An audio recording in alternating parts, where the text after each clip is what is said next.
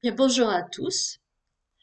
Et comme promis, nous allons cette fois-ci parcourir eh bien, les voies de circulation. Le mot voie, donc V-O-I-E, est le mot le plus général. Il est aussi le plus ancien puisqu'il continue directement le latin via, qui signifiait à la fois rue et route. Mais il n'est pas usuel. Seuls les règlements administratifs parlent de la voie publique et les guides des voies d'accès à une localité ou un monument. En latin même, à l'époque postérieure, le mot via avait été remplacé dans l'usage populaire par le mot strata. C'était à l'origine un participe qui qualifiait via. Via strata, eh bien c'était la rue pavée ou dallée. On sait que les rues et même les routes romaines étaient pavées de larges dalles. Puis on a employé le qualificatif tout seul de la même façon que nous disons un imperméable pour un vêtement imperméable. Ce mot strata a donné en italien strada, rue et route.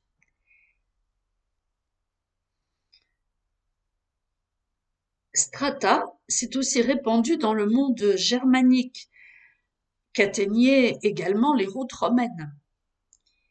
Il est devenu Straße en allemand, rue et route, et street en anglais, seulement rue.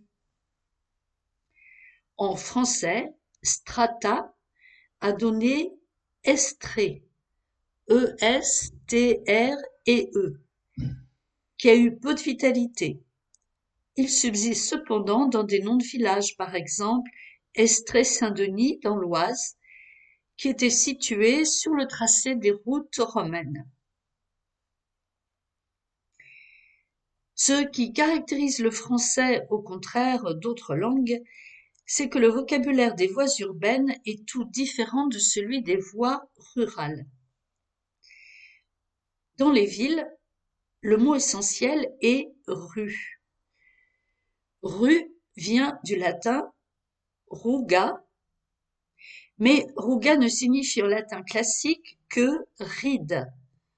Et il n'est pas possible de reconstituer avec certitude comment on est passé du sens de ride au sens de rue. Ce mot rue est lui propre au français. Rue a deux, pour diminutif euh, ruelle. Un ancien synonyme de ruelle est venelle qui est proprement une petite veine.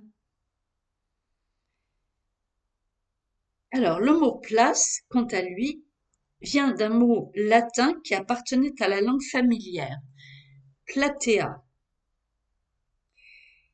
C'était un adjectif grec signifiant large qui s'était introduit dans la langue familière de Rome, comme aujourd'hui des mots anglais pénètrent dans le français populaire.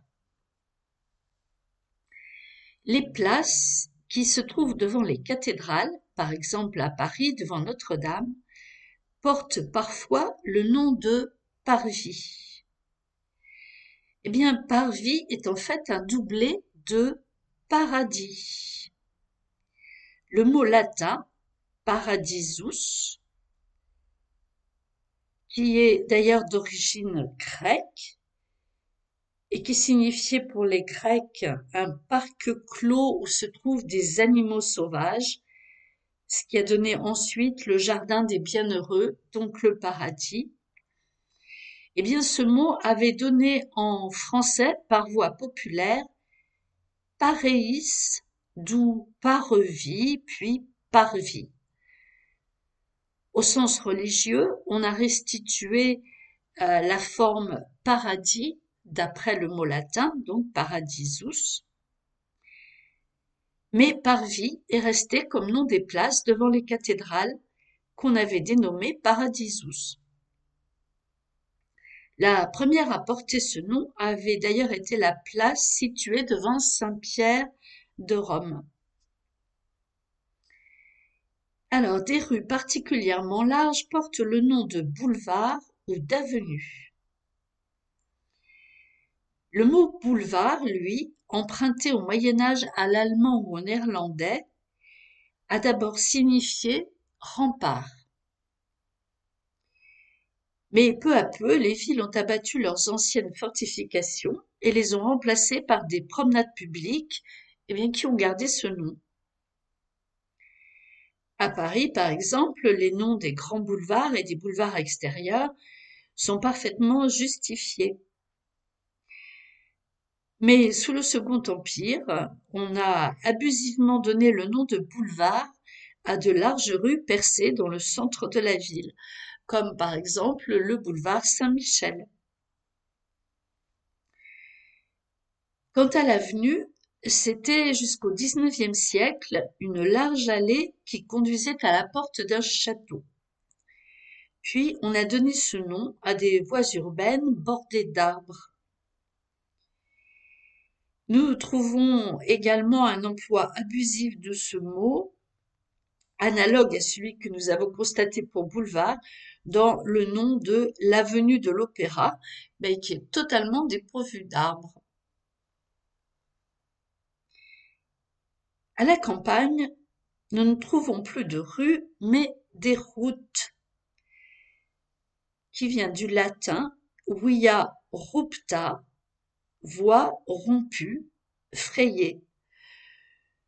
Le mot a donc dû se dire d'abord des routes percées en terrain difficile. Au Moyen Âge, on trouve même aussi l'expression route ferrée, hein, avant même le train. Il peut s'agir d'anciennes voies romaines d'allées, mais aussi de routes consolidées avec des scories de fer. Sente, d'où dérive le mot sentier, beaucoup plus usuel, vient du mot latin semita qui avait ce même sens. Quant à chemin, c'est un mot d'origine gauloise.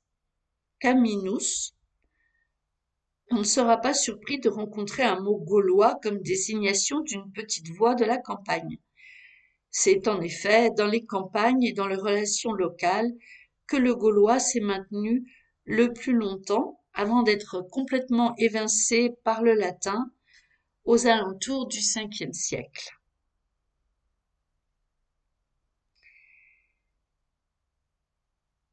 Voilà euh, l'ensemble de ces mots qui sont euh, le témoin de, des évolutions de la civilisation. Je vous remercie et je vous dis à la prochaine fois. Au revoir.